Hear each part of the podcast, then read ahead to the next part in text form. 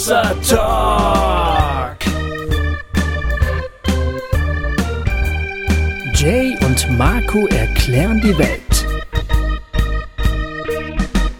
Einen wunderschönen guten Tag im neuen Jahr, meine Damen und Herren, liebe Hossa Talk Hörende.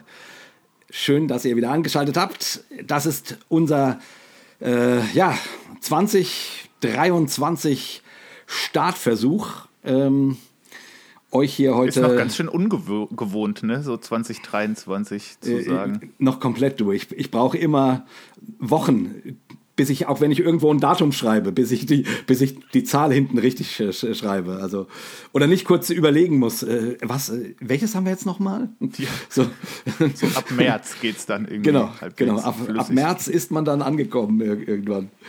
Ja, äh, wir hoffen, ihr hattet schöne, besinnliche Feiertage und ähm, euch geht's gut und ihr seid schön rübergerutscht nach 2023. Exakt. Das ist ja Quersumme 7 sozusagen. Ne? Ich äh, bin ja mhm. jemand, der auch bei Fernsehserien immer, wenn irgendwelche Zahlen kommen, immer die Quersumme ausrechnet, weil ich immer erwarte, dass da irgendwelche Leute sich bei was denken, sozusagen. Ich habe da ja so einen so einen, so einen kleinen Nerd-Faktor. Und manchmal, und manchmal stimmt es auch, gerade wenn es dann so Verschwörungsserien sind oder so. Also zum Beispiel Aber bei manchmal ist dann auch enttäuschend, ne, wenn man denkt, dass man als Zuschauer klüger war als die Drehbuchschreibenden. Genau, weil dann doch nichts kam, ne? Ja, dann denkst du, ah, das genau. ist bestimmt so und so. Ne, ja, nee, hatte gar keinen doppelten Boden. Ne? Ja, ja genau, so. genau, genau. Aber jetzt zum Beispiel bei, äh, bei 1899, weiß nicht, ob du schon gesehen hast. Äh, Nur die erste Netflix. Folge, also noch nicht spoilern. Also ich nee, war ja großer Fan von, von Dark, deswegen habe ich da auch sehr drauf gewartet, aber hatte irgendwie noch keine Zeit, das mal durchzubingen. Ja, ich habe das natürlich quasi in zwei oder drei Tagen durchgebinged, äh, weil ich auch großer Dark-Fan äh, bin.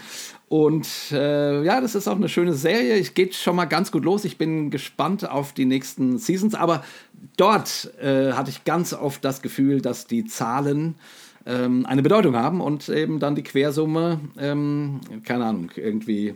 Aber egal, ist auch nicht so wichtig. Ich wollte nur sagen, dass die Quersumme von 2023 7 ist. Und äh, 7 ist ja eine heilige Zahl. Von ja. daher das werde ich auf jeden Fall jetzt ständig, wenn ich das Datum schreibe, im Kopf haben. Siehst du, hat doch schon was gebracht. Von daher treten wir in ein heiliges Jahr vielleicht. Schauen wir mal. ja, was auch immer das bedeutet. Dann. Genau, so ist es. Ja, ähm, wir haben heute den wundervollen Michael Blume bei uns zu Gast. Mal wieder. Zum und vierten Mal, wenn ich richtig gezählt habe. Jupp.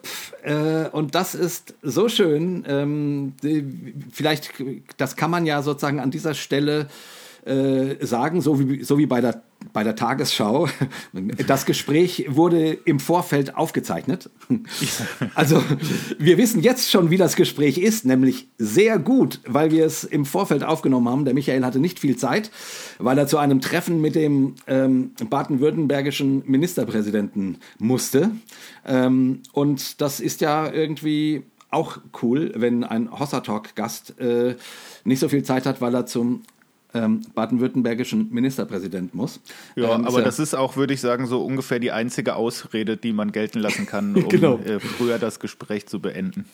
Genau, also quasi an alle GästInnen, wenn ihr euch nicht so viel Zeit nehmen wollt, dann müsst ihr schon ein ähm, Gespräch mit Herrn Kretschmer aus der Tasche ziehen. Sonst kommt ja, ihr uns nicht so dauern schnell. unsere Talks auch immer so lange, weil wir halt selten von Ministerpräsidenten eingeladen werden. ja, das ist wahr. Aber in, in dem Sinne äh, ähm, ähm, machen wir hier jetzt dieses, diese schöne äh, Begrüßung und das äh, Hossa-typische Vorgeplänkel, ähm, quasi ohne Michael, ähm, weil wir das Gespräch mit ihm schon im Vorfeld aufgezeichnet haben.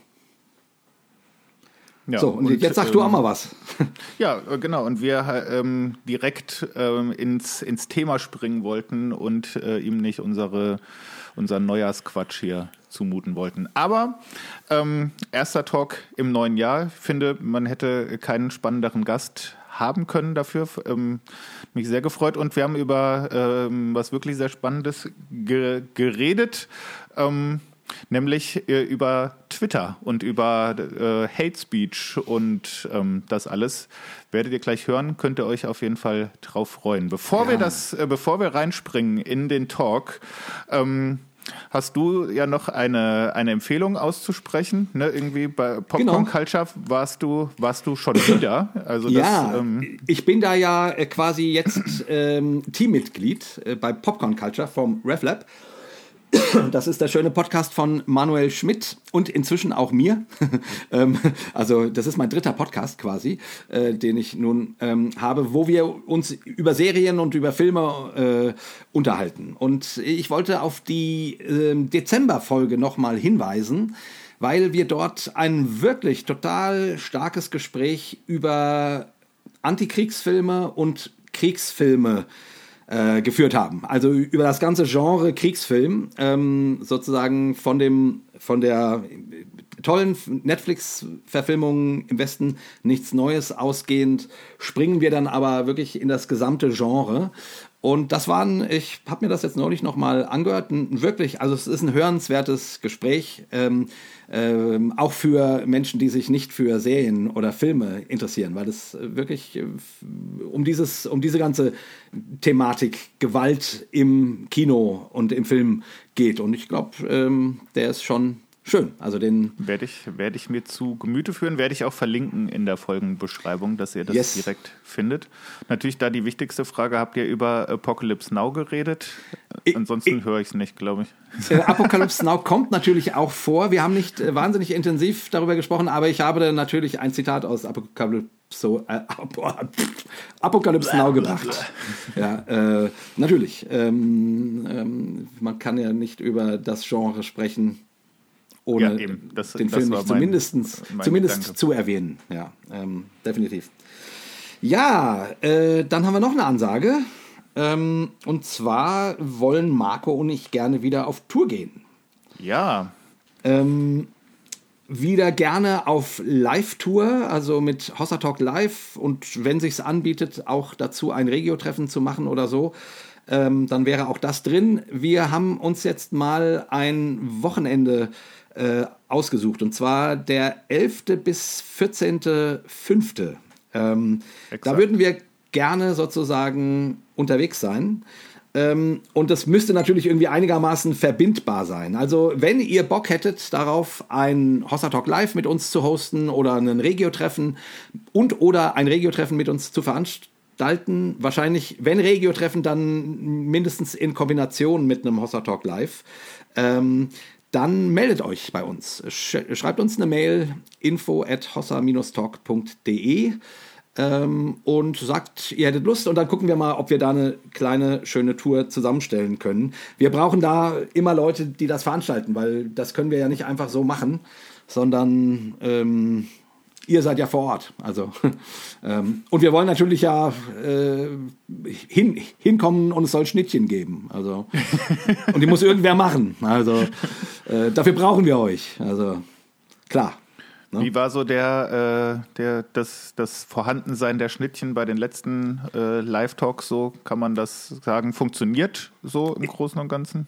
In der Regel war der Schnittchenfaktor fantastisch kann man okay. so sagen. Ah, ja, nee, in der Regel äh, waren die GastgeberInnen ähm, immer toll. Die haben sich immer Mühe gemacht und es war total schön. Und es waren ja auch ganz oft dann so Hossa Regio-Gruppen ähm, dort oder haben es sogar veranstaltet und das ist dann immer total schön, den ähm, Hörenden, den HörerInnen zu begegnen und eben gerade Leute, die sich auch so äh, mit dem Podcast identifizieren, dass sie so eine Regio-Gruppe angehören oder haben.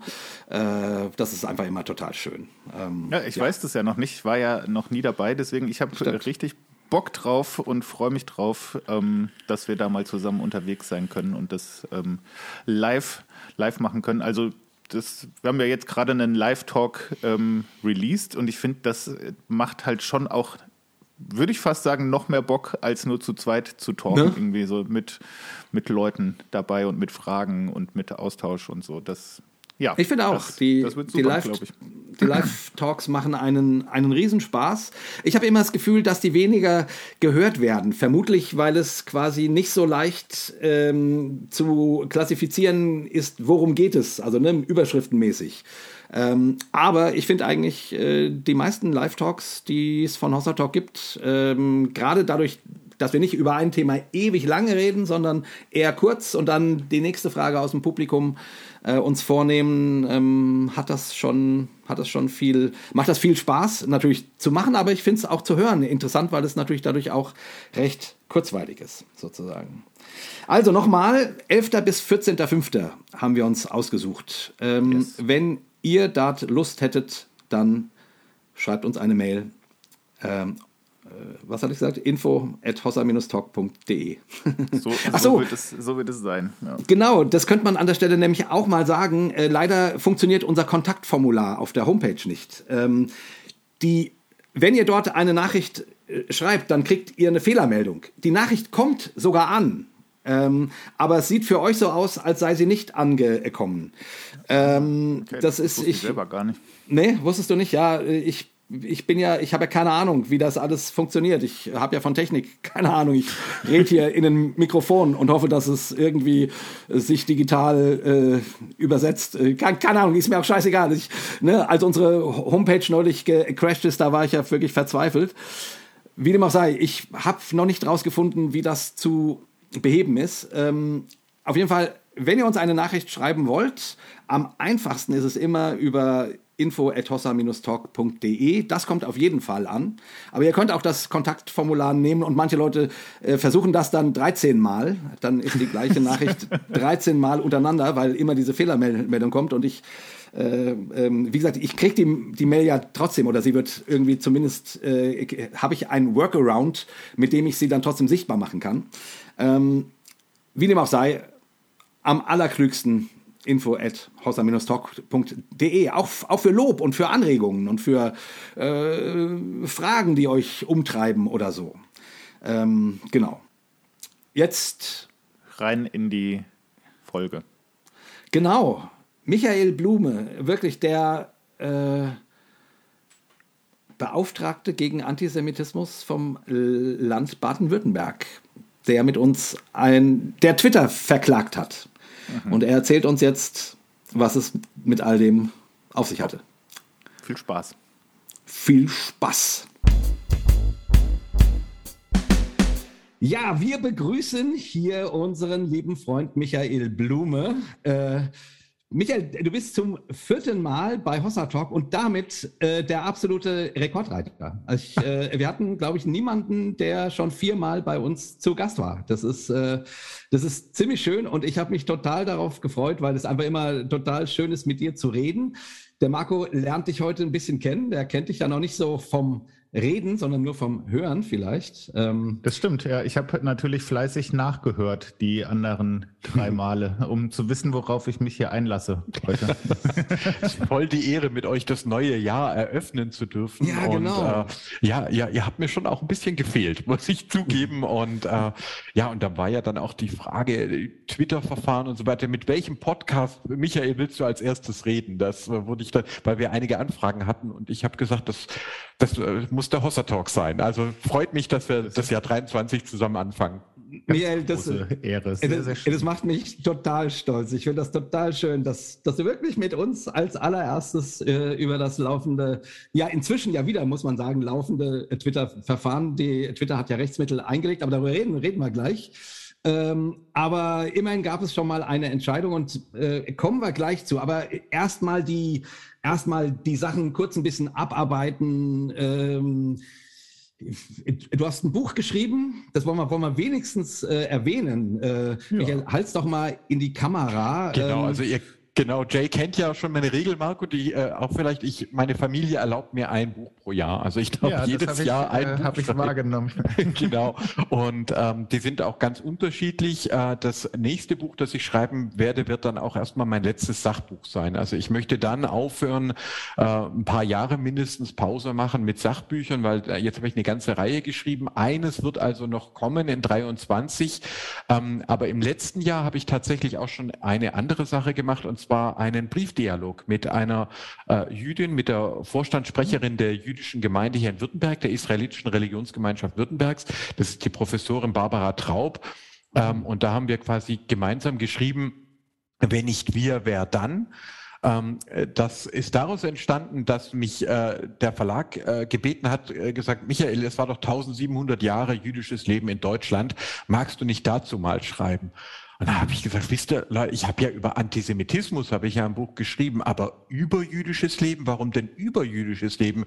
Wir haben doch Jüdinnen und Juden da, wir, wir leben doch zusammen. Also wenn, dann schreibe ich das Buch mit einer äh, jüdischen ja. Freundin. Und Barbara war da äh, gleich dabei und äh, wir haben quasi einen Briefdialog äh, geführt. Und die, der Titel Wenn nicht wir, wer dann, das war ihre Idee, weil äh, das äh, stammt aus, aus einer jüdischen Sprüchesammlung und äh, ist eigentlich ein sehr schöner Gedanke. Deswegen erzähle ich äh, euch den, passt zu Hossa Talk, nämlich, dass jeder Mensch, jede Frau, jeder Mann, jedes Kind ähm, quasi einzigartig ist, äh, im Bilde Gottes geschaffen. Ja, da kommt ja auch der Bildungsbegriff her. Ähm, und deswegen auch Aufgaben hat, die kein anderer Mensch erfüllen kann. Also, Marco, es war sozusagen geschrieben, es musste gepodcastet werden. Und hättest du nicht gesagt, ja, okay, ich mache das, ja, also jeder von uns hat sozusagen Aufgaben ähm, oder Möglichkeiten, die jemand anderes nicht hat. Und daraus wird dann dieses, wenn nicht wir, wer dann? Das heißt sozusagen, jeder Mensch steht in einer Verantwortung. Ihr kennt das vielleicht ähm, in der Bibel, äh, Adam und Eva, die sich vor Gott verstecken ähm, äh, wegen der Sünde und dann Abraham, der zu äh, Gott sagt, hier bin ich, Hineni. Ja? Also er mhm. nimmt seine Verantwortung wahr und sagt, hier bin ich, ich übernehme das an Verantwortung, was du mir anträgst und das hat im Judentum eine enorme Bedeutung und so ist dieser Briefdialog entstanden. So, also das zum Stark. Buch des letzten Jahres. Äh, danke, dass ihr gefragt habt. Aber, aber trotzdem nochmal, und es geht quasi äh, um, die, um die Frage des persönlichen, also ich, ich meine, es ist ein Briefdialog. Äh, äh, wofür ist man auf der Welt oder was ist, das Grundthema? Genau, also die Barbara kommt aus äh, Österreich, eine äh, sozialdemokratische jüdische Familie, die natürlich die Verfolgungen in der NS-Zeit ähm, äh, hautnah miterlebt hat, betroffen war, auch, auch Angehörige ermordet wurden. Ähm, und äh, ist ich wiederum bin ja, meine äh, Familie kommt aus der ehemaligen DDR, Fluchtversuch, mein Vater hat Stasihaft äh, erlitten. In meiner Familie ist ja auch die Glaubenstradition abgebrochen. Also ich bin erst als junger Erwachsener dann getauft worden und habe sozusagen wieder an die christlichen äh, quasi Vorgeschichte meiner Familie angeknüpft. Ähm, und wir haben also einen österreichisch-deutschen, einen jüdisch-christlichen ähm, äh, Dialog, sozialdemokratisch-christdemokratischen Dialog geführt. Also wirklich, was hat dich geprägt, was hat mich, was bedeutete Familie, Bildung in deiner Familie, in meiner Familie? Wie sehen wir jüdisches Leben heute? Wie sehen wir Antisemitismus? Ähm, wie gehen wir mit Kunst um? Äh, ihr äh, Mann, der leider verstorben ist, Barbaras Mann, war äh, Professor für Kunst äh, und bildende Medien. Das ist ja nur im Judentum auch hm, spannend, weil eigentlich denken wir da ja an Bilderverbot. Ja. Aber sie mhm. dann zum Beispiel auch darauf hinweist, dass Gott natürlich auch sehr genaue Vorschriften macht für den Tempel ähm, oder für die Bundeslade, ja, und quasi auch eine Art erster Bildhauer, ähm, der quasi sich Vorstellungen macht, wie, wie, wie, das, äh, wie das aussehen soll und Menschen setzen es dann um. Also quasi die ganze Bandbreite. Wir wollten halt rauskommen aus der Schiene des Judentum nur unter Trauer und Verlust zu sehen, sondern wirklich jüdisches Leben. Und es ist vielfältig. Wir haben sogar derzeit verstärkt wieder Anfragen nach deutschen Pässen, auch aus Israel. Mhm. in Israel selber äh, hat es ja einen deutlichen Rechtsruck gegeben, auch in den Knesset-Wahlen. Und ähm, in Dresden ist es sogar so, dass Aussteiger aus der Ultraorthodoxie, also Leute, die quasi aus dieser ganz strengen ultraorthodoxen Richtung raus wollen, nach äh, Dresden kommen. Da hat sich eine Gemeinde aus Aussteigern gebildet. Warum? Die sprechen. Da habe ich ein YouTube-Video zugesehen. Ach, äh, total ja. spannend, äh, total spannender Rabbi. Wenn du da einen Kontakt hast, Michael. Ja, den habe ich. Hast, Natürlich, ja klar. Oh, mit dem würde ich ja, ja mit dem würde ich super gerne mal hier genau, sprechen. Akiva den musst du uns vermitteln. Das ist Mache ich sehr gerne, Jay. Weil, weil genau, also ihr müsst euch vorstellen, die, die, die sprechen ja. eben Judendeutsch, also Jiddisch, ja. ja, ja. bis ins 20. Jahrhundert Judendeutsch. Ähm, und in Deutschland sind auch die Studiengebühren relativ niedrig. Das heißt, äh, es ziehen derzeit auch wieder Israelis nach Deutschland aus den unterschiedlichsten Gründen, aber auch um zu sagen, ich möchte hier eine Bildung erwerben. Wer hätte sich sowas vorstellen können ja. äh, äh in, der, in der Geschichte, nach allem, was passiert ist, Shoah, Holocaust, äh, und jetzt haben wir wieder jüdisches Leben. Und das war mir halt wichtig, ja. So wie hier, wir reden miteinander und äh, also anstatt zu sagen, ich schreibe ein Buch über jüdisches Leben, einen Dialog mit einer Jüdin. Aber es klingt nach einem sehr persönlichen Buch dann. Ja. Also ja. toll, super. Ich, ich, ich, will aus dieser Sachbuchschiene so, wie gesagt, ich habe das jetzt gemacht und eines, das in diesem Jahr, das geht dann noch über die Rolle von Berge, von Wasser, also dass wir quasi uns die Weltanschauung, ich hatte jetzt mehrere Bücher über Religion, aber Weltanschauung ist immer flach mhm. bei uns, ja, Bildschirme, Landkarten, Globen, das ist immer flach, aber eigentlich entsteht ja, äh, Süßwasser sammelt sich in den Bergen und, und fließt dann herab. Das ist jetzt ja gerade durch die Klimakrise ein großes Thema. Und wenn ihr an die Bibel denkt, da ist ja zum Beispiel Zion, ja, die Berge oder Berg Golgatha, da spielen ja Höhen und Tiefen eine, eine gewaltige Rolle. Ohne die kann man die Bibel nicht verstehen und ohne die kann man auch unsere Welt nicht verstehen. Das wird mein letztes Buch, äh, Sachbuch erstmal dieses Jahr und danach möchte ich ein paar Jahre nur noch nur noch aus Freude schreiben, weil ich das Gefühl habe, ich habe dann so viel Wissenschaft und Sachbuch geschrieben, dass ich dann auch mal das Recht habe, wieder zu den Freuden der Jugend zurückzukehren und einen Fantasy-Groschenroman in die Welt zu werfen. Ja, siehst du, ich wollte schon, ich wollte schon äh, so aus Spaß sagen, was kommt dann als nächstes Fantasy-Roman, aber ähm, das war, war eigentlich nur witzig gemeint, aber dann stimmt es ja sogar, finde ich, äh, finde ich sehr gut. Ja, wie war das bei dir, Marco? Wie war das bei dir? Also ich weiß nicht, wir haben doch alle, Jay, wie, wir haben doch alle als Jugendliche und Kinder angefangen, Sachen zu lesen, einfach weil sie Freude gemacht haben, oder? Ja, natürlich. Ja. Sachbücher kommen doch erst später. Und ich möchte dahin wieder zurück, in diese, diese Urfreude. Keine Ahnung, ob das irgendjemand lesen will, aber ist mir egal. Ich möchte schreiben. Aber Michael, ich bin gespannt, weil ich weiß, das hast du eigentlich schon nach dem letzten Buch gesagt, dass du jetzt äh, kein Sachbuch mehr schreiben willst. Und, und jetzt kommen trotzdem noch zwei. Äh, oder eins ist gekommen und das zweite kommt im, im, im Nick, äh, in diesem Jahr.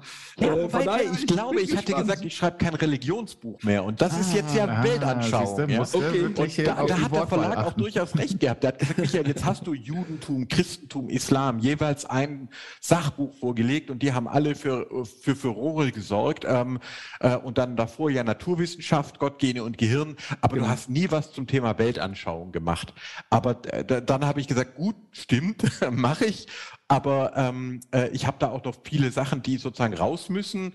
Aber seid mir nicht böse. Danach äh, brauche ich mal eine äh, ne, ne Pause, um, äh, ja, ich will ja auch den Leuten nicht auf die Nerven gehen. Ich will ja irgendwie ein fünftes Mal zum Hossa-Talk dürfen. Ja, genau. Äh, da, da so kommst du, auch mit dem Fantasy-Roman hin, würde ich sagen. Da, das auch, aber du bist schon äh, quasi mit dem Weltanschauungsbuch schon so gut wie gebucht, sag ich mal.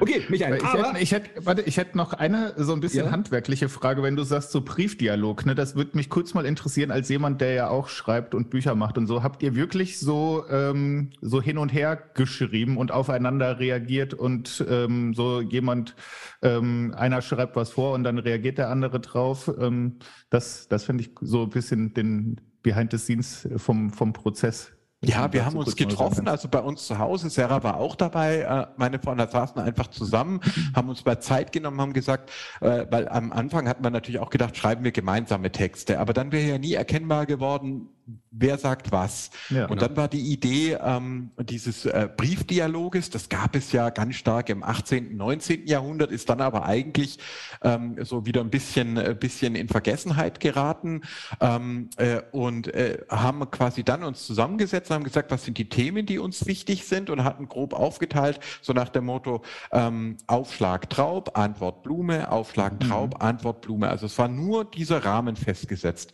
Und die Texte sind dann tatsächlich jeweils als Antwort aufeinander entstanden. Also das ist wirklich so, äh, äh, quasi, dass wir, dass wir nicht äh, inhaltlich reingegangen sind, jede und jeder von uns hat dadurch auch eine ganze Menge Sachen entdeckt, die ich auch nicht wusste. Also wir kennen uns jetzt seit mhm. über 20 Jahren, aber da kommen natürlich Sachen bei raus, ähm, wo ich zum Beispiel jetzt nicht nur das Judentum, sondern auch die Sozialdemokratie besser verstanden habe. Mhm. Was bedeutet das, wenn du, ähm, wenn, äh, wenn du zum Beispiel von klein auf vermittelst bekommst, äh, ähm, äh, wenig Bildung bedeutet Armut, ja? Äh, und deswegen müssen wir Bildung auch teilen und, und braucht es sozusagen eine aktive Arbeit, die auch Leute aufsucht und sagt, komm, schick dein Mädchen in die Schule, damit es später die Chancen hat. Ja, wir, für uns ist das heute normal. Wir denken ja klar, jedes Kind kriegt im Kindergarten eine Frühförderung, aber das war überhaupt nicht normal normal, sondern mhm. es war nur für die, die sich gekümmert haben oder die, die Glück hatten, dass sie entweder über den kirchlichen, also religiösen, jüdischen ähm, oder eben äh, über einen sozialdemokratischen Weg. Das waren die Bildungsaufstiege.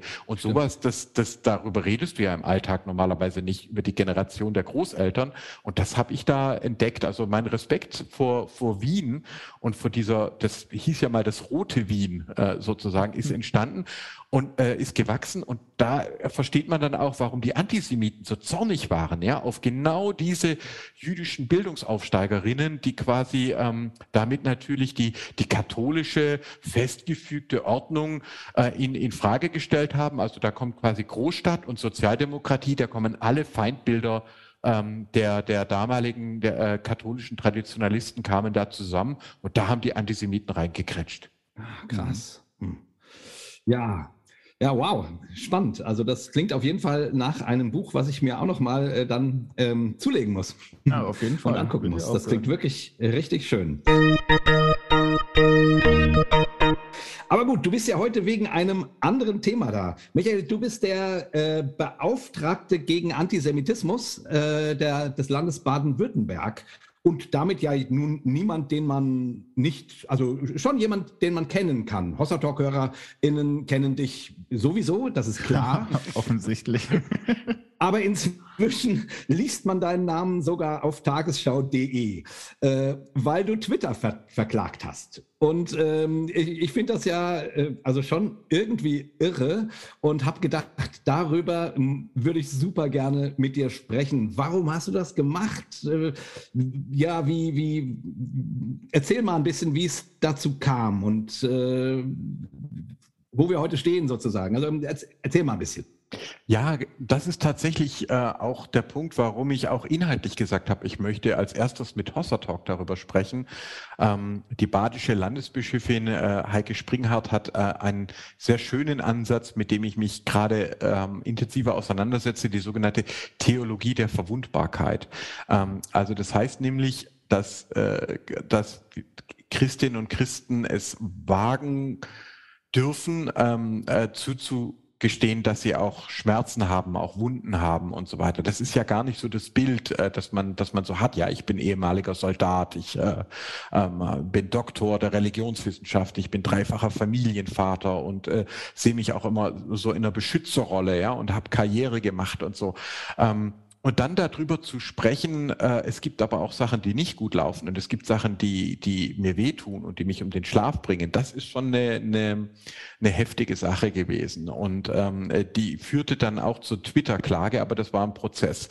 Also das erste Trolling haben meine Frau und ich erlebt 2003. Ähm, wir waren eins der ersten christlich-muslimischen Paare, wo der Mann halt, also wo ich als Christ mit einer Muslimin verheiratet war. Es gab ja davor schon Fälle, wo ein Muslim eine christliche Frau geheiratet hat, aber das war ja quasi die, der umgekehrte Fall, galt ja lange Zeit als nicht möglich. Und wir haben das möglich gemacht und das war sogar auch ein Imam bei unserer, ähm, hat uns gesegnet, christlich hatten wir eine Segnung und das war damals also eigentlich sehr schön, aber damals tauchten auch so die ersten Hater auf und dann kam das auch in der Zeitung zwei Jahre nach dem 11. September, ja, 2003, 2011 äh, war ja, äh, 2001 war ja dieser große Anschlag, genau. ob ich heimlicher Muslim wäre, ob man mich eingeschleust hätte.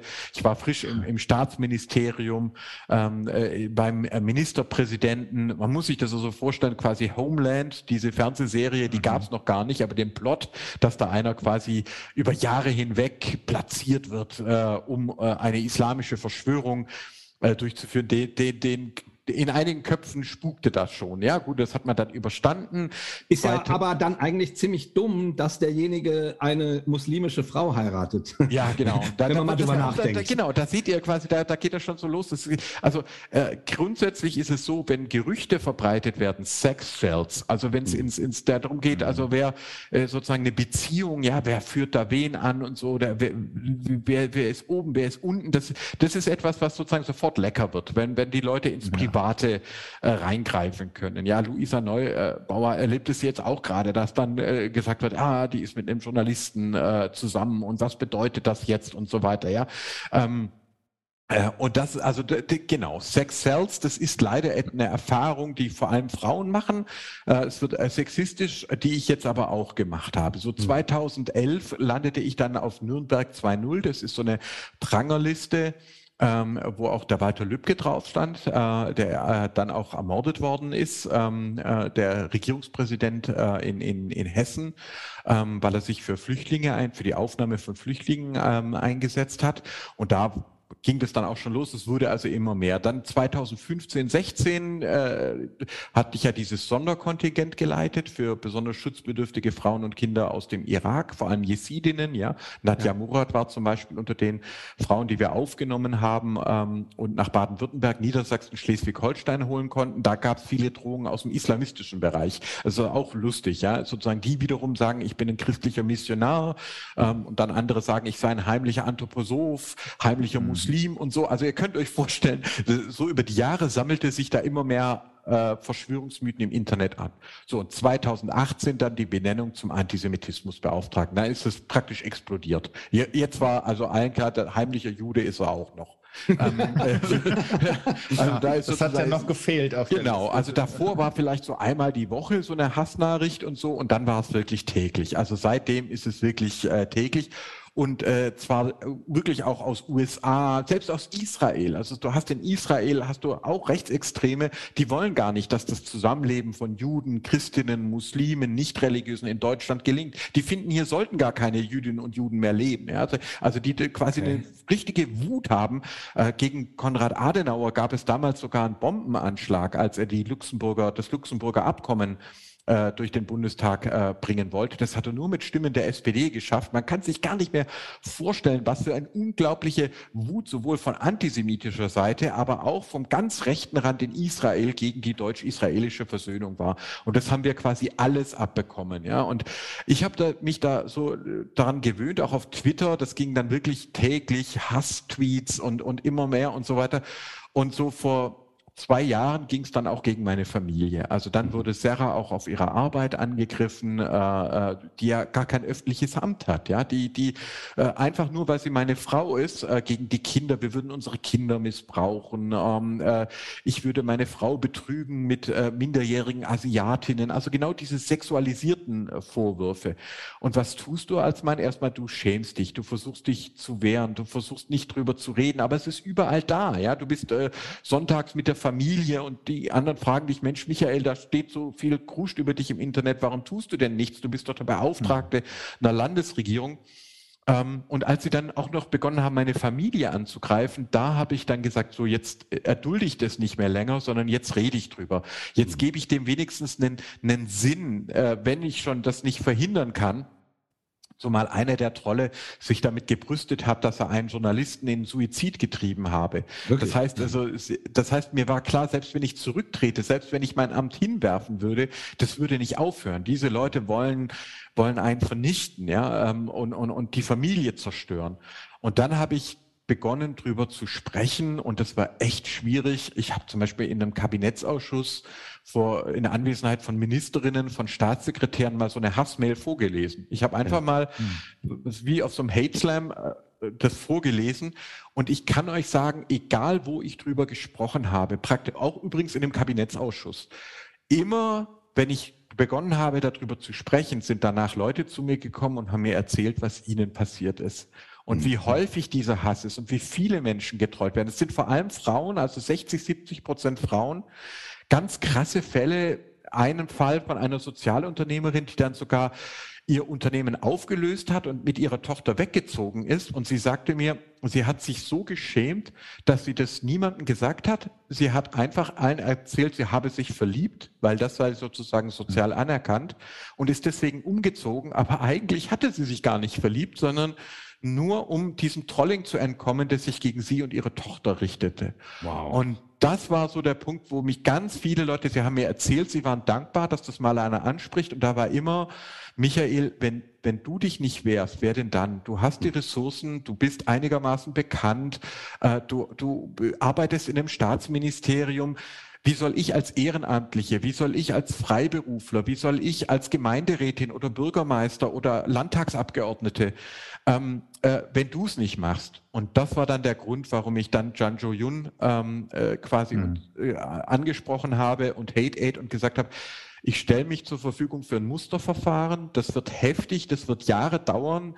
Immer wieder werden diese ganzen Sachen hochkochen. Also, mir ist bewusst, was das bedeutet. Ja, immer wieder. Ich, vor Gericht äh, erklären zu müssen, dass ich meine Frau nie betrogen habe, ja, was stimmt, aber was eigentlich niemandem was angeht, ja. ja, ähm, ja äh, und aber ich habe sehe sozusagen so, ich will dem Ganzen halt wenigstens Sinn geben. Und es bedanken sich so viele Menschen dieses Schweigen zu brechen über das Trolling, ja, mhm. da, da, zu sagen, du bist nicht allein, das passiert in diesem Moment, es passiert Tausenden und wir müssen uns das nicht länger bieten lassen. Das ist sozusagen der Hintergrund und deswegen war uns klar, ich, wir haben gehofft, wir gewinnen, das haben wir in Frankfurt, aber natürlich wird Twitter äh, hat Berufung eingelegt und die Prangerlisten werden äh, wieder aktiviert und die Trolle greifen wieder an und das wird noch Jahre gehen. Aber ich denke mir, gut, okay, dann mache ich das halt äh, und äh, wenn es ein paar Jahre dauert, dann dauert es halt ein paar Jahre. Wow.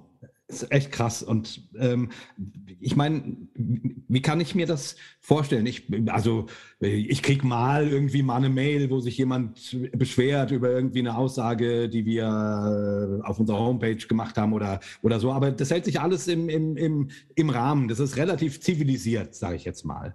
Äh, wie, wie, also, was für, ich meine, du hast es angedeutet, aber äh, sind es dann Kommentare auf irgendwelchen Seiten oder kriegst du Mails?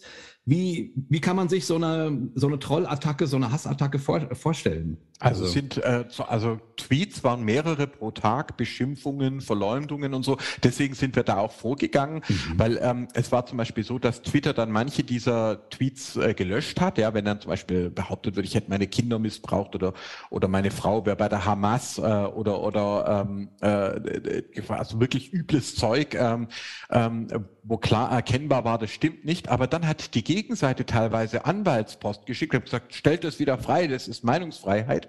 Und Twitter hat es dann mhm. wieder freigeschaltet. Und ihr könnt oh, euch vielleicht vorstellen, wie sich das anfühlt. Also wenn, wenn solche Dinge vorgebracht werden, verschwinden, wieder erscheinen und so weiter, das macht ja was mit einem. Ja, du, du fühlst dich ja irgendwann, du liegst nachts wach, du, du, du denkst, die, die, äh, die, die, die, also das tut weh und du willst auch irgendwann andere nicht mehr damit belästigen. Du willst nicht mehr mit Freunden darüber sprechen, mit deinen Kolleginnen und Kollegen. Ähm, es ist dir nur noch peinlich, ja. Und äh, mein Anwalt zum Beispiel hat gesagt, ja, wenn Twitter davon Kenntnis hat von sowas und es dann runternimmt und dann wieder einstellt, dann nehmen sie teil an der Verleumdungshandlung, ja. ja also ja. das ist so wie, äh, wenn euch jemand äh, übles äh, Zeug zuschickt, ähm, äh, ist das eine. Aber wenn Hossa Talk das dann vorlesen würde, die dies ja, gegen jemand anderen, dann würdet ihr ja teilnehmen an der Verleumdungshandlung. Äh, und das genau. heißt, dann können wir eben sagen, das ist nicht nur ein Problem von irgendwelchen Trollen, die es wahrscheinlich immer geben wird, ja, oder irgendwelchen Verschwörungsgläubigen, Antisemiten, das wird es immer geben. Aber dass ein großer Medienkonzern, der damit Geld verdient, das sozusagen, selbst nachdem man ihn darauf hinweist, ähm, immer wieder freischaltet, äh, das, das geht zu weit. Das ist sozusagen der Punkt, wo wir sagen, Twitter kann sich dann, äh, kann nicht Geld damit verdienen, indem es Hass verbreitet. Also ich habe das, Hass darf kein Geschäftsmodell sein, so habe ich das ja. äh, formuliert.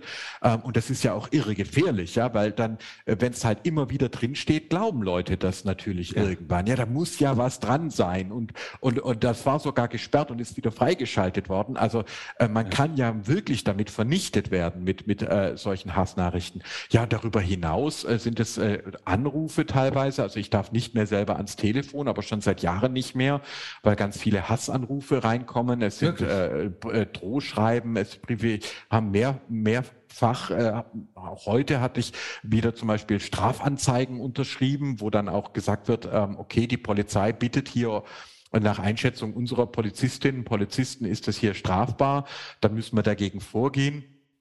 Äh, auch da gibt es manchmal Rückschläge. In Sachsen ist zum Beispiel ein, ein Verfahren eingestellt worden. Unsere Polizei hat den ermittelt. Ja, der hatte gesagt, der Blume ist ein falscher Jude, der sein Daseinsrecht verwirkt habe.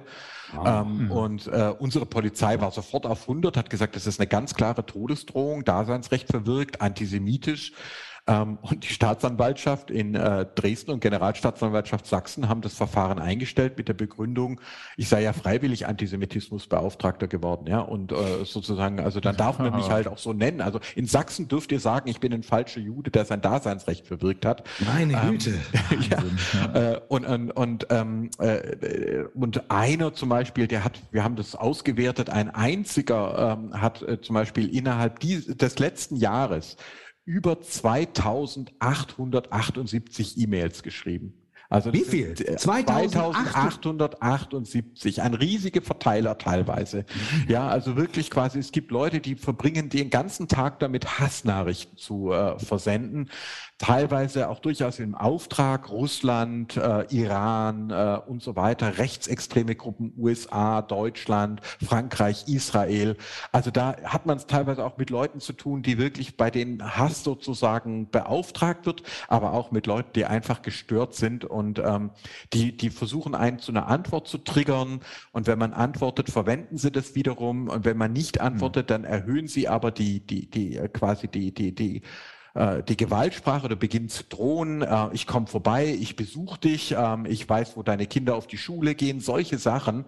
Ähm, und äh, ja, das ist eben äh, sozusagen wirklich das Problem und führt natürlich auch dazu, dass wir schon jetzt die Situation haben, dass mir zum Beispiel Oberbürgermeister sagen, es wird immer schwieriger, auch Leute zu finden, die für solche Ämter kandidieren. Ja wenn du als Gemeinderätin, als äh, Bürgermeisterin, als Dez äh, Landrat, wenn du schon weißt, das wird, das hat solche Folgen, dann gibt es halt immer mehr Leute, die sagen, nö, also ähm, äh, früher war das vielleicht schön, bekannt zu sein. Heute bedeutet es, wenn du irgendwo bekannt bist, kriegst du Hass ab, ohne Ausnahme. Mhm.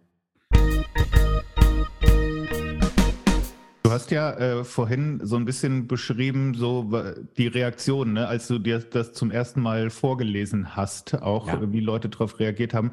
Warum würdest du sagen, ist das denn so schambehaftet? Ne? Also warum, du, du, hast ja dieses Beispiel erzählt, wo dann jemand ähm, eher gesagt hat, ich erfinde eine Geschichte, damit ich nicht die eigentliche Geschichte erzählen muss, ne? weil selbst das ist noch besser als äh, zu erzählen, was mir gerade wirklich passiert. So, wa genau. warum, warum ist das so schambehaftet? Weil eigentlich eigentlich bist du ja, kannst du ja nichts dafür, dass dir das passiert.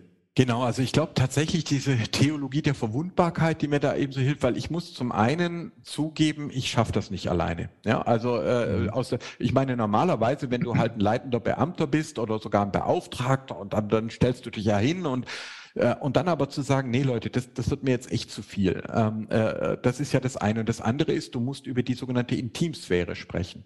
Ähm, ja. ähm, also das ist zum Beispiel auch, wenn ich eine Anzeige erstatte, ja, dann, dann, äh, dann ist es natürlich sozusagen, wie ist es mit der Betroffenheit? Ich bin ja. sogar selber dann vor Gericht gegangen in Frankfurt und habe dort auch, die Richterin hat mir dann auch das Wort erteilt, hat mich gefragt, Herr Blume, wie erleben Sie das dann? Was hat es auf sich mit diesem Simon Wiesenthal Center Los Angeles und so weiter? Also dass ich dann auch mal das schildern durfte. Und das ist ja dann auch, meine Erfahrung ist, wenn man sich dazu überwindet, dann sind die Leute total interessiert und auch dankbar. Aber es kostet natürlich jedes Mal eine Überwindung. Also zu sagen, ich betrüge meine Frau nicht. Überlegt selber. Das ist sozusagen, ja, äh, was, äh, das ist, äh, ich hätte sogar eine eidesstattliche Versicherung hatten wir vorbereitet, ja. Ähm, und dann fragte ich dann Anwalt, können wir das so machen? Weil theoretisch, wenn ich da lügen würde, ja, dann, dann würde ich mich ja strafbar machen. In meinem mhm. Fall hätte ich das sozusagen die einstattliche Versicherung abgeben können. Aber ich habe dann auch gesagt, aber das kann doch nicht wahr sein. Es dürfen doch nicht mehr nur Heilige für irgendwelche öffentlichen Ämter kandidieren dürfen. Es geht niemandem ja. was an. Also in der traditionellen Rechtsprechung hattest du, hast du die äh, Trennung öffentliche Sphäre. Also wenn ihr jetzt mit dem als Podcaster in die Öffentlichkeit geht, freiwillig, ja, ähm, und, und, und dann seid ihr in der öffentlichen Sphäre, da darf euch auch jeder kritisieren. Das ist dann, kann sagen, ah, die Hossa Talk Folge, die war gut oder schlecht, das ist völlig okay.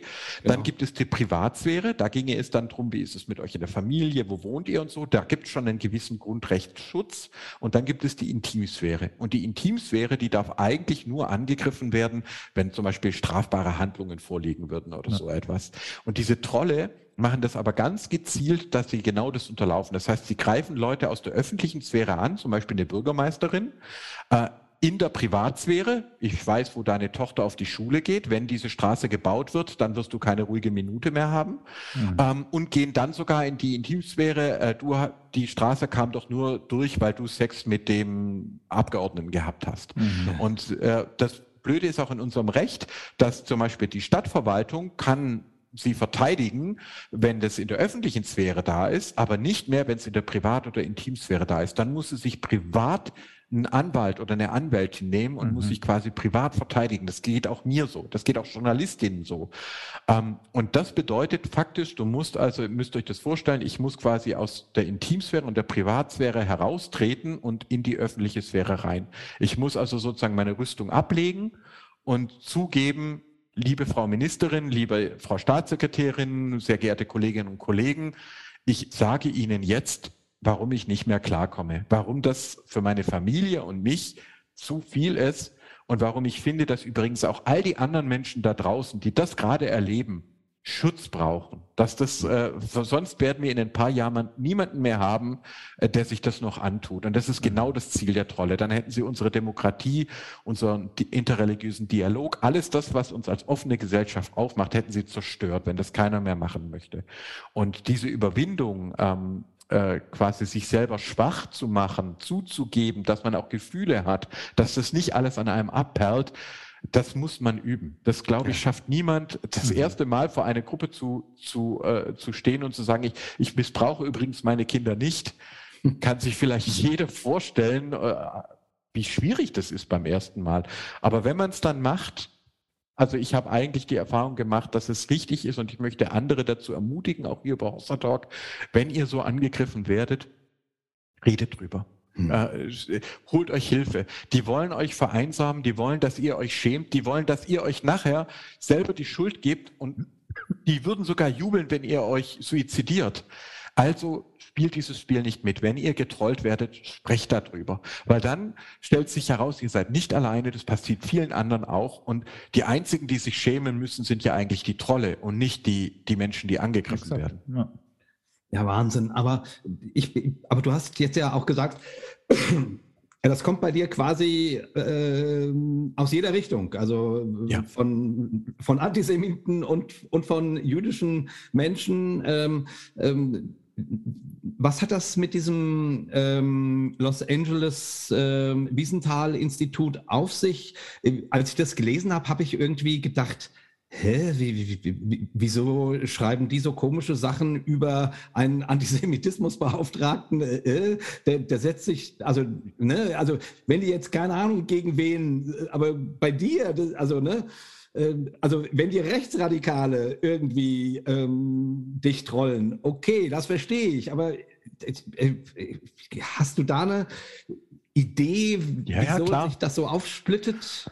Ja, genau. Also da habe ich auch, äh, das ist mir auch sehr wichtig, das auch mal aufzuklären. Habe auch darüber geblockt und so weiter, auch mit Journalistinnen und Journalisten gesprochen, weil der echte Simon Wiesenthal, der war ein österreichischer Jude, der äh, nach dem Holocaust bewusst gesagt hat, seine Frau wollte das ursprünglich gar nicht, aber er hat gesagt, doch, wir bleiben in Österreich und wir bauen die Demokratie ähm, mit, wieder mit auf. Und der wurde dann tatsächlich bekannt als sogenannter Nazi-Jäger. Also der hat dann ganz viele Verfahren gestartet, er hatte eine große äh, Sammlung auch Akten und so weiter und hat viele ähm, äh, ehemalige Nationalsozialisten auch vor Gericht gebracht und wurde dafür sehr, sehr bekannt. Hat sich natürlich auch unglaublich viele Feinde damit gemacht. Man kann sich das vorstellen.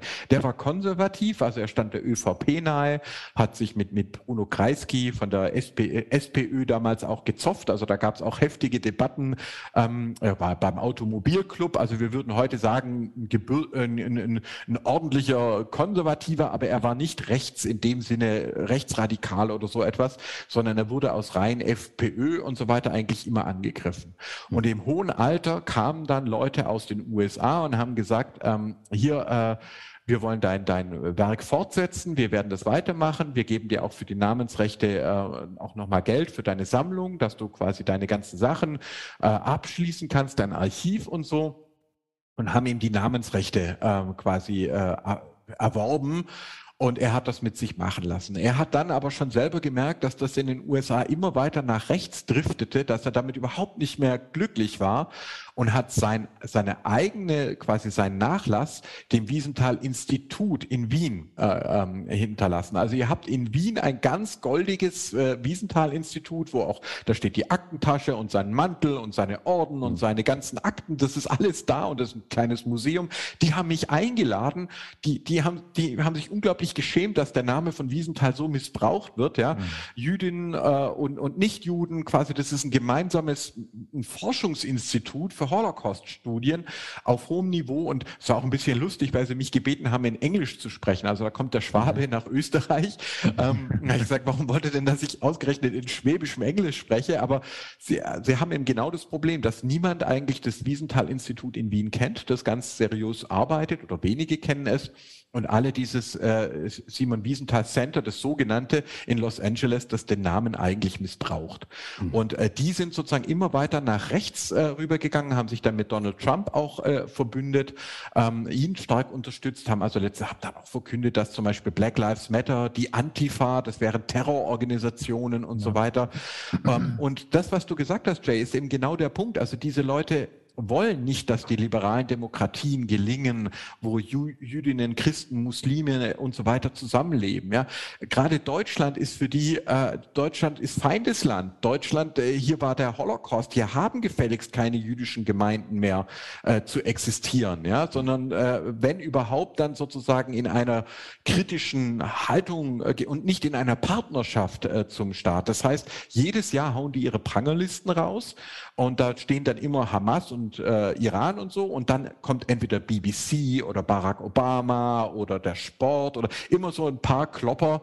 Am liebsten, ja, es war mal ein deutscher Botschafter äh, drinnen, der, der Heusgen oder der Augstein, äh, ein Journalist ähm, und dann eben auch ich beziehungsweise das Land Baden-Württemberg. Das heißt also, ähm, äh, diese Leute, äh, Dualisten sozusagen, wollen einfach nicht, dass äh, wir sind hier Baden-Württemberg, sind für die so eine so eine ähm, äh, Herausforderung wie die skandinavischen Demokratien, das hat nicht zu gelingen. Ja, liberal ist dort ein Schimpfwort. Und dass ich dann auch noch mit einer Muslimin verheiratet bin, ist sozusagen, also ich verstehe die sogar ein bisschen, ja. Also wenn man sozusagen wirklich der Auffassung ist, alle Juden sollten äh, in Israel leben, ähm, es sollte keine gemischten Ehen geben ähm, und die liberale Demokratie hätte ihre Zeit hinter sich, dann, dann sind Baden-Württemberg und dann ist meine Familie und ich und dann sagen die jüdischen mhm. Gemeinden auch noch, äh, den wollen wir haben und Jesidinnen hat er auch noch äh, gerettet ja. mit seinem Team. Also aus deren Sicht bin ich ein, ein, Feindbild und ich vermute auch, dass ich das die nächsten Jahre noch bleibe. Egal wie, ne, vielleicht sogar umso netter ich bin, mhm. umso mehr werden die Leute sauer sein. Aber das gehört dann nun mal äh, dazu.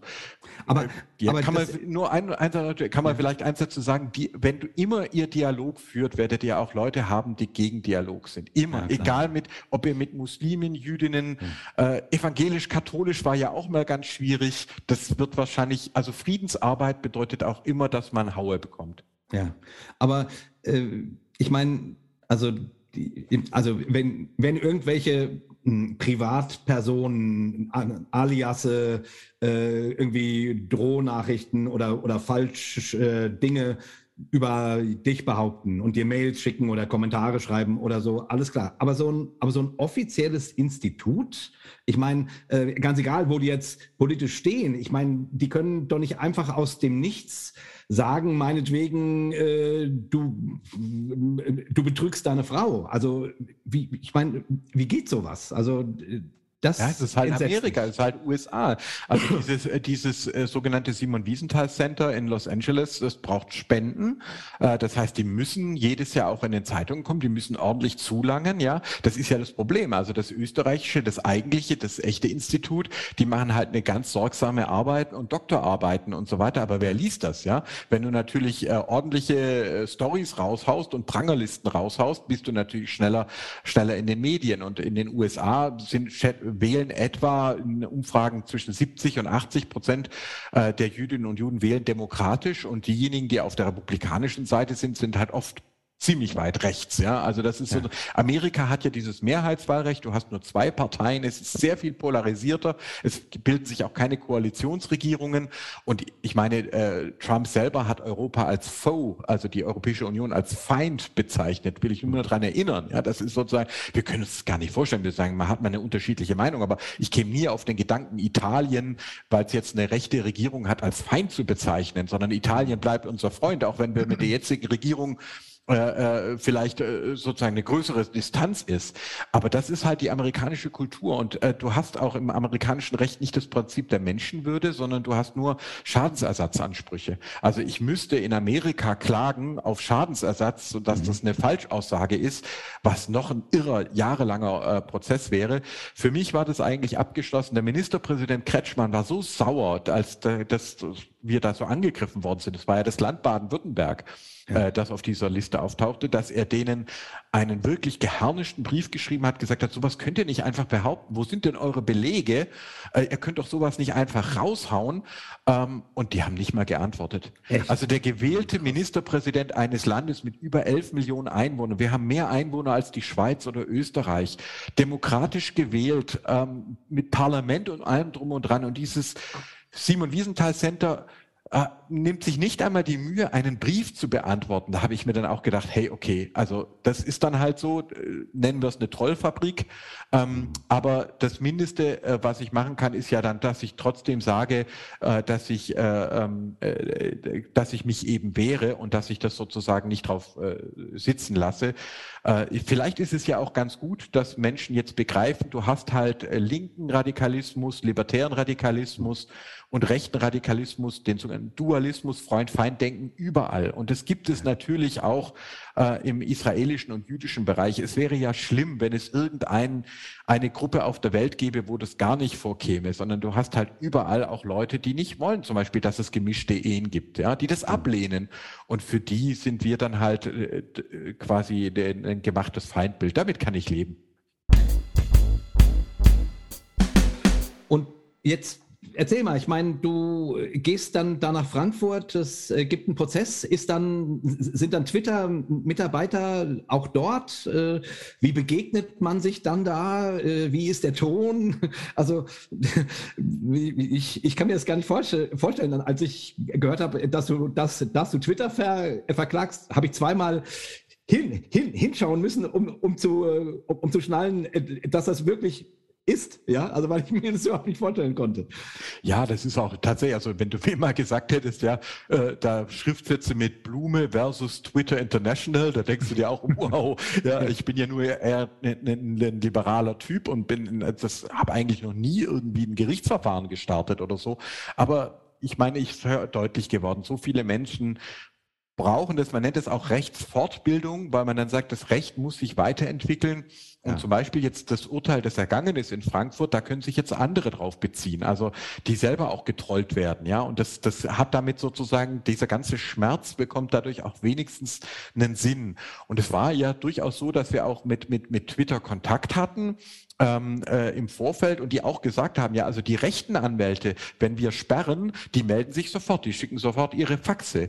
Aber ihr Demokratinnen und Demokraten, ihr wehrt euch ja nie, ja. Ihr, ihr lasst es ja, ihr, ihr, ihr sagt dann, oh, man müsste aber mal, also das kann doch jetzt da nicht stehen bleiben und so. Also da gab es durchaus auch Kontakte auch zu Twitter selber, weil die ja durchaus gemerkt haben, dass das eine ganz schräge Richtung nimmt. Aber die hat Musk ja dann alle entlassen. Also ja. die praktischen Leute, mit denen wir gesprochen haben, waren plötzlich weg. Äh, das von einem Tag auf, er hat äh, die, die ganze Abteilung und die ganze Presse äh, äh, quasi Gruppe, die Pressesprecher von Twitter in Deutschland alles aufgelöst. Ähm, und die anwaltliche Vertretung ist eine große US-Kanzlei gewesen, White and Case, äh, die sich dann auch haben zuschalten lassen. Das sind also richtig, also wie so in so einem amerikanischen Film, ja, so richtig viele, ähm, die dann auch äh, Schriftsätze nachts äh, abschicken, ähm, kurz vor Fristende und also auch mhm. alle möglichen Tricks, wo man dann quasi mit, mit einem Anwalt, da hat man da ganz schön zu, zu rödeln, um dagegen anzukommen. Aber ich habe Gott sei Dank auch meinem Team ja hier im, im Staatsministerium durchaus Juristinnen und Juristen, wo wir uns zusammentun können. Ähm, aber es ist natürlich trotzdem ein bisschen ungleich, ja. Also da offensichtlich zahlt Musk immer noch immer noch die Anwaltsgebühren ähm, und äh, das sind dann halt Schriftsitze, die hin und her gehen. Das heißt, äh, dann dann wird Vorwurf, Gegenvorwurf, Gegendarlegung, das wird alles dem Gericht vorgelegt. Und in dem Fall war es dann tatsächlich auch eine sogenannte öffentliche Anhörung, eine öffentliche Verhandlung. Und da bin ich dann auch hingefahren. Und da ist dann tatsächlich, da sitzt du dann wirklich im kleinen Raum, der von äh, der Anwalt von Twitter war über so einen großen Bildschirm zugeschaltet, saß mir gewissermaßen gegenüber ja. das Gericht, da die Zuschauerränge, Fernsehkameras und alles und ähm, die mussten dann, dann raus, aber Zuschauer durften drin bleiben. Und dann hat die Vorsitzende Richterin, hat also zuerst äh, meinen Anwalt um äh, quasi die, die Klage, was, was quasi eine Erläuterung gebeten, dann den Twitter-Anwalt ähm, äh, und am Schluss aber äh, dann auch mir das Wort gegeben. Und das war schon mal mhm. gut. So konnte ich dann als Nicht-Jurist einfach mal darstellen, äh, wie das Ganze so ist. Ähm, das war quasi eine sehr gekürzte Version gegenüber dem, was jetzt alle auf Hossa Talk kennen, ähm, wie das so ist mit Trolling und so, was das mit einem macht und, und, und so weiter. Und dann hat das Gericht seine Rechtsauffassung dargelegt. Und damals waren es von sieben Punkten, die wir moniert haben, haben sie uns in fünf Punkten Recht gegeben und nachher dann im äh, Urteil sogar in sechs. Äh, und äh, das ist schon toll.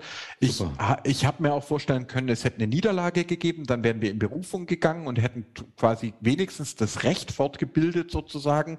Aber so ein tolles Ergebnis, äh, quasi, dass man wirklich, dass jetzt auch andere Anwältinnen und Anwälte sich darauf beziehen können, das ist natürlich schon mehr, als wir erhoffen konnten. Und da, ihr könnt euch vorstellen, dann ist man natürlich ja, auch erleichtert. Dann hat dieser ganze Hate ja. und dieser ganze Hass und auch die, der Schmerz, auch manchmal die Tränen, haben dann halt irgendwie dann doch einen Sinn bekommen für andere Menschen.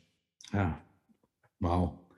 Echt? Aber was heißt das jetzt so in der Praxis, ne? wenn es so ein Urteil gibt? Da wird ja wahrscheinlich, ähm, das, das heißt dann ja vermutlich trotzdem leider nicht, dass dann sofort da, sich daraus eine Handlungsaufforderung ergibt. Ne? Das ist ja wahrscheinlich auch ein sehr langwieriger Prozess im wahrsten Sinne des Wortes. Ähm, also wie, wie geht das da jetzt weiter, bis dann wirklich die Sachen auch gelöscht werden müssen, um die es dann eigentlich geht? Ja, der Chancho Yun, also der, der, mein Anwalt hat das einmal so dargestellt. Er hat gesagt, wenn du dich jetzt gegen Twitter wehren willst, ja, also du wirst äh, als Marco über Jahre hinweg von einer Gruppe von Leuten getrollt, ja was weiß ich, Christenhasser oder, oder Antisemiten, die dir vorwerfen, du bist Teil der jüdischen Weltverschwörung. So, und jetzt musst du dich wehren. Dann musstest du bisher, musste dein Anwalt quasi zum Beispiel einen Schriftsatz von 20 Seiten äh, aufsetzen und das ist sehr, sehr teuer. Das heißt also, es ist schon mal eine unglaubliche, unser Recht ist zwar theoretisch gleichberechtigt, aber faktisch brauchst du Geld.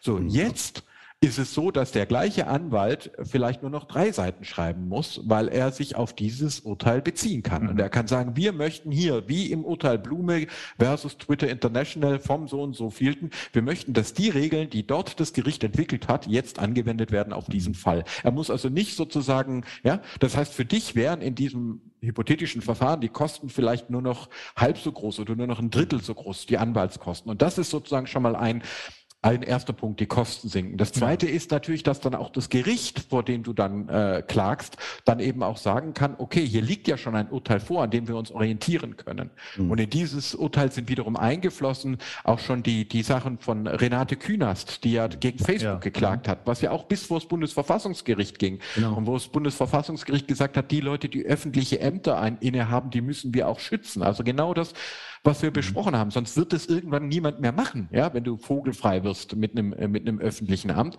Das heißt sozusagen, Jetzt wird das Recht entwickelt sich und diejenigen, die dann später auf diesen Weg gehen, die haben es dann schon etwas günstiger und etwas leichter. Mhm. Ähm, und äh, theoretisch ist es ja auch möglich, wenn sich da jetzt riesige Rechtslücken herausbilden würden, dass man dann zum Beispiel auch sagen könnte, liebes Parlament, ähm, ändert doch mal die, die, äh, die, Rech äh, das, die Gesetze, die schützen uns mhm. nicht mehr. Ich sehe wirklich Probleme mit dieser Übergreifung von öffentlichen Ämtern ins Private und Intime. Ich finde, warum muss ich mir privat einen Anwalt nehmen? Ich werde ja nur angegriffen, weil ich Beauftragter bin, nicht weil ich mit irgendjemandem Streit habe privat. Ich kenne die Leute ja alle gar nicht. Ja, trotzdem genau. muss ich mich privatrechtlich verteidigen. Das finde ich schwierig, aber so ist momentan halt noch die, äh, die, die Rechtslage. Und was natürlich wirklich toll wäre, ähm, äh, bei uns begreift zunehmend europäisches Recht. Das heißt, es ist durchaus auch die Hoffnung, das ist, glaube ich, auch ein Grund, vor dem sich Twitter fürchtet, dass diese Urteile dann nicht nur Auswirkungen haben auf Deutschland, sondern auch auf Frankreich, die Niederlande, Italien, äh, die ganze Europäische Union. Und äh, ich habe auch den, den ersten Erfolg direkt äh, Dr. Fauci gewidmet, ja, dem in den USA, dem Wissenschaftler, der von mhm. Elon Musk direkt getrollt worden ist. Weil natürlich, wenn das dann sozusagen europaweite Regeln werden, dann werden die auch in den USA also äh, Wirkung haben. Das heißt, äh, es kann, es beginnt klein, es ist der Fall einer Person, aber wenn man die Ausdauer hat und wenn Twitter sozusagen immer wieder Widerspruch einlegt, können sie es zwar verzögern, aber sie machen es damit auch immer größer. Es könnte mhm. theoretisch nachher sogar sein, dass wir Menschen in ganz Europa schützen können und vielleicht sogar Auswirkungen hat in die Rechtsprechung in die USA. Das wäre natürlich der Hammer. Also dann hätte sich dann, dann, dann macht dann mache ich das noch ein paar Jahre, wenn das dabei rauskommt. aber, äh, aber es ist jetzt quasi so, obwohl Twitter äh, Berufung eingelegt hat, können sich äh, andere Verfahren auf dieses Urteil berufen. Sozusagen. Genau, also es ist noch nicht rechtskräftig, wie es so schön heißt. Also das genau. heißt sozusagen, das ist, aber andere können jetzt schon sagen, und wir bekommen auch viele Anfragen, hm. ähm, äh, hier das äh, Landgericht Frankfurt hat so entschieden, wir möchten, dass ihr Landgericht Hamburg oder was auch immer, mhm. äh, dass ihr auch, äh, das ist jetzt unsere Argumentation. Also die Anwältin muss nicht mehr von von null anfangen, sondern kann jetzt auf diesen Präzedenzfall sich mhm. äh, berufen. Und das ist natürlich genau die, die Chance dabei, ja. Und, und, und was wäre, wenn Twitter jetzt im, im, im Berufungsverfahren Recht bekommt? Ähm, ähm, ist, ist das dann damit nichtig? Oder ja, also dann wäre es wäre natürlich möglich, dass quasi äh, jemand sagt, es ist Twitter nicht zumutbar oder hm. äh, äh, quasi die Leute, es besteht nicht dieser Rechtsschutz oder so etwas. Das wäre denkbar, vor allem wenn das Gericht negativ äh, entschieden hätte. Und dann wäre natürlich die Sache, dass man dann in die Debatte einsteigen kann, zum Beispiel, äh, liebes Europäische Parlament oder lieber Bundestag, äh, wollt ihr das wirklich so? Oder, oder mhm. äh, ja, dann wäre zum Beispiel mhm. möglich zu sagen, okay, dann ist vielleicht unser Recht einfach noch zu analog, ähm, weil, wisst ihr, das ist ja auch, wenn Menschen, äh, wenn zum Beispiel Kinder in der Schule getrollt werden, ähm, äh, das ist auch etwas, womit ich immer wieder konfrontiert bin. Jetzt Gott sei Dank bisher nicht bei meinen Kindern, aber wo mich Leute darauf ansprechen, du hast ja kein Wochenende mehr. Also auch ja, früher ja. wurden Kinder gemobbt, ja, ähm, aber dann Freitag, Mittag war halt Schluss Schluss und dann sind sie nach Hause gegangen. Das Internet mhm. kennt kein Wochenende und kann, wenn ja. du als Mädchen, wenn irgendwelche blöden Bilder über dich verbreitet werden, dann ist das auch am Samstag, auch am Sonntag, auch in der Nacht und es ist auch selbst wenn du die Schule wechselst und in eine andere Stadt ziehst, es ist überall. Also das ja. Internet ist quasi in seinem Potenzial, wie man Leute damit fertig machen kann, meines Erachtens noch viel heftiger als Zeitung, Radio oder oder oder so etwas. Ja, ich habe auch, wenn wenn mich mein Gemeinderat von einer anderen Fraktion gesagt, ja, Blume ist ja selber Antisemit, ja. Da hätte ich gesagt, gut, Depp, ja. Ähm, mhm. Und was macht's? Das wäre vielleicht einmal in der Zeitung gestanden und nach drei Wochen hätte es keinen mehr gekümmert. Aber durch das Internet kann kann das ja immer, immer wieder kommen und das verfolgt dich buchstäblich bis in den Schlaf. Und wenn also jetzt ein Gericht zu einem Ergebnis käme, sorry, gibt keinen Schutz dagegen, dann würde ich sagen, okay, jetzt sind die Parlamente dran. Dann mhm. müssen wir einen solchen Schutz schaffen, weil ich schon das Gefühl habe, dass die meisten Menschen eigentlich diese Menge an Hass nicht wollen. Ja, ja. Wow. Ich habe ja äh, gelernt, dass du sehr gut bist mit Zukunftsprognosen. was, was würdest du denn sagen? Also wie siehst du denn so, so Twitter oder überhaupt die sozialen Medien so in der Zukunft? Also das war ja wahrscheinlich auch spannend, dass äh, während ihr da über den Prozess nachgedacht und vorbereitet habt, dass auf einmal dann ähm, der Elon Musk Twitter kauft. Ne? Das stellt das ja schon sehr auf den Kopf nochmal irgendwie, das ganze, das ganze Ding. Ja, ich habe ja vorher angedeutet, das nächste Buch, das Thema Wasser. Ja, ähm, ich glaube wirklich, dass wir in den nächsten Jahren, es hat schon begonnen, aber erleben werden, dass das Thema Wasser nahe kommt. Klimakrise kann man relativ leicht ignorieren, wird halt ein bisschen wärmer, ja, und, äh, und so. Aber wenn dann plötzlich das Wasser nicht mehr auf dem Berg bleibt, also wenn es entweder hast du dann Hochwasser, ja, äh, ähm, oder aber du hast Dürren, das Grundwasser sinkt. Das heißt, diese ganzen Themen rücken den Menschen näher. Und das heißt, das, was wir jetzt schon erleben, diese Polarisierung und den Hass, dass die einen sagen, äh, wir müssen dringend was tun, wir können das nicht mehr weiter, und die anderen sagen, sag mal, was seid ihr eigentlich für verrückte Typen und klebt euch noch auf der Autobahn fest. Also diese Polarisierung, die wird absehbar zunehmen. Das wird quasi, mhm. das, das, wir werden Flüchtlingsströme weiter haben. Das ist, also ich war ja im Irak und ich kann euch sagen, in 20, 30 Jahren ist in Bagdad kein Leben mehr möglich. Es, die ganze Regionen werden unbewohnbar. Im Iran ist der Karun der einzige schiffbare Fluss, den es gab, ist trocken. Also der Iran hat ein massives Wasserproblem. Afghanistan eine Dürre nach der anderen. Also große Teile auch des, des eurasischen Gürtels sind schon verloren. Ähm, das heißt, meine Prognose ist, wir haben diese Polarisierung und es wird quasi auch wirklich darauf ankommen, wie wir als Menschen, ob wir voller Hass oder voller Liebe sind, um das mal äh, runterzubrechen. Mhm. Und, so, und was bedeutet das jetzt für die sozialen Medien? Das bedeutet, dass du auf der einen Seite Leute hast wie Elon Musk oder zum Teil auch äh, zum Beispiel gehabt hast bei Facebook, ähm, die da äh, die Emotionalisierung noch angefeuert haben, die Werbeeinnahmen ähm, erzielen wollen. Die Leute sollen möglichst viel dabei äh, bleiben. Sie sollen sich in Diskussionen einmischen. Es werden emotionale Inhalte werden gepusht, ja, wenn es um, um äh, Sachen geht. Äh, das, das, Sachliche wird quasi eher zurückgedrängt und es wird eher das Skandal, das Skandal nach vorne geschoben. Äh, viele Hörerinnen und Hörer werden das auch kennen, dass man ja fast süchtig werden kann nach, nach, nach diesem ständigen Kicks. Ähm, aber ich habe auch Hoffnung, das, äh, das sogenannte Fediversum, also selbstorganisierte ähm, Open Source Angebote wie Mastodon, äh, wo mhm. ich sehr gute Erfahrungen mache, dass quasi auch außerhalb der Konzernangebote sich die Menschen mehr und mehr selbst organisieren. Gerade auch in Europa erlebe ich das als starke äh, Welle, dass man sagt, ähm, ich zahle zum Beispiel entweder eine Abogebühr wie bei Spotify oder so, ja. dass ich nicht ähm, abhängig bin von Werbung, sondern dass ich entscheide als Kunde, als Kundin, oder sogar, ich mache das mit äh, Servern dezentral. Also das heißt, ich glaube, ähm, äh, dass die Konzernangebote, die werden krasser sein, aber sie werden nicht mehr die einzige Alternative sein. Und mhm. ich habe durchaus Hoffnung, dass sich quasi ein, ein Fediversum und ein Wikiversum ähm, entwickelt. Äh, äh, ich zahle meinen Jahresbeitrag bei Wikimedia, weil das ja bei den Lexikas schon geklappt hat. Die wurden früher auch von Firmen rausgegeben, ja, Brockhaus und ja. äh, Enzyklopädie Britannica. Und jetzt sind wir eigentlich alle gewöhnt, äh, dass wir das alles im Internet finden. Ich finde, da muss man schon sehen, das kostet auch Geld und wir müssen dann entscheiden, ob wir das über Steuern bezahlen oder über Spenden und freiwillige ja. Beiträge und ich, und zwar auch euer Podcast zum Beispiel, das sind alles solche Möglichkeiten, wo ich, wo ich denke, wenn sich die Menschen selbst organisieren, dann können sie auch Angebote schaffen, die nicht auf Hass als Geschäftsmodell gründen. Mhm. Und hm. da habe ich quasi die Hoffnung. Und deswegen ähm, meine Prognose, Marco, es werden echt, wir haben noch, die nächsten beiden Jahrzehnte werden richtig hart, aber wir kommen da durch. Also wir werden, wir werden da durchkommen, auch weil es den Hossa Talk gibt. Sehr schön. Ja, vor allem, weil es den Hossatok gibt. ja, genau. Wir, wir streben ja immer noch die Weltherrschaft an, aber äh, ich, augenblicklich ist uns äh, Elon Musk äh, etwas, ein, paar, ein paar Zentimeter voraus. Ja, immerhin muss er jetzt ordentlich für seine Anwälte abdrücken. Ja? Genau. genau.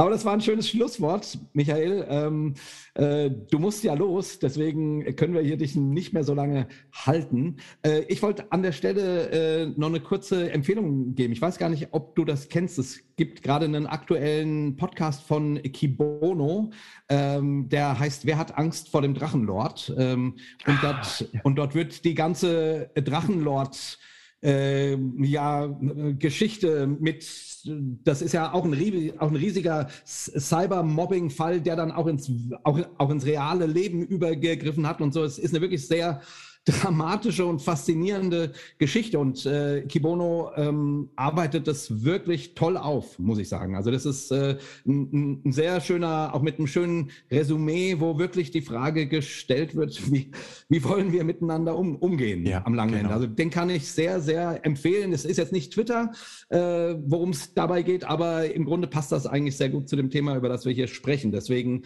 äh, ich habe den gerade gehört, sind fünf Episoden, die, die wirklich äh, mal irgendwie deutlich machen, was da so passieren kann, wenn, ja, ja. wenn die Leute. Ist ja auch völlig entgleist, ja. Und ich meine, der hat, der hat Fehler gemacht, aber ja, ja. deswegen darf man ihn doch nicht vernichten wollen. Ganz und genau. Es ist ja schon erschreckend, auch wie viele Menschen sich da finden, die an sowas mitmachen und denen das Spaß macht, einen einzelnen Menschen in die Ecke zu treiben, ihn vorzuführen, bis hin zu einer gefakten Heiratsantrag, wo man ihn dann auflaufen lässt und so weiter. Und ich glaube, da sind wir uns einig, das hat einfach kein Mensch verdient. Du, Jay, vielleicht kann ich das sogar am Schluss auch sagen, dass es mir tatsächlich trotz allem auch gelungen ist, die Trolle bisher nicht zu hassen. Äh, und, und die, die Hater, äh, weil ich tatsächlich die, also das, was ich mitbekomme, sind das keine glücklichen Menschen. Dieser Dualismus, dieses Abspalten von Hass auf andere, das sind oft offensichtlich sehr unglückliche Menschen, oft hm. sehr weit rechts, die die Welt als Freund und Feind sehen und zum Beispiel tatsächlich glauben, alle Deutschen wären ihre Feinde oder sowas. Hm. Und äh, deswegen ähm, ist das, finde ich das total schön von dir, dass du das darauf hinweist und möchte einfach allen Hossa-Talkerinnen und Talkern äh, zurufen, dass die Welt eben nicht aus Feinden besteht. Und äh, wir, wir glauben ja sogar an einen, der gesagt hat, dass man sogar seine Feinde lieben soll. Das gelingt mir nicht immer, sie zu lieben, aber zumindest gelingt gelingt es mir, sie nicht zu hassen. Ja, das ist doch schon mal schön. Sehr Oder schön. das ist, ja, äh, ja ähm, eigentlich das noch bessere Sch Schlusswort als äh, das, wo ich vorhin gedacht hatte. Aber Hossa, Hossa rufen wir noch, oder? Ja, ja, na, ja natürlich ja, rufen wir noch Hossa, Hossa, Hossa, ist ja keine Frage. äh, ich ähm, ich äh, sinnierte nur gerade so innerlich, äh, na, das, du hast einfach jetzt sehr schöne Schlussworte gemacht und das ist toll. So, ja, ihr Lieben ähm, da draußen, die ihr uns zugehört habt und dem Michael äh, wieder zugehört habt und einfach, weiß nicht, man muss das gar nicht mehr groß zusammenfassen. Du hast das alles wunderschön gesagt, Michael. Ähm, ja, und deswegen verabschieden wir uns jetzt und kommen in 14 Tagen wieder ähm, und äh, wünschen euch einen äh, ja, schöne Woche, möglichst ungetrollt. Ähm, ja, möglichst eine ungetrollte Woche mit schönen Erfahrungen. Und wir verabschieden uns von euch äh, mit einem dreifachen Hossa! Hossa! Hossa! Hossa! Hossa! Hossa! Das war Marco verabschiedet. War schön, dich kennenzulernen. Macht's gut, ihr Lieben. Tschüss. Hossa Talk! Jay und Marco erklären die Welt.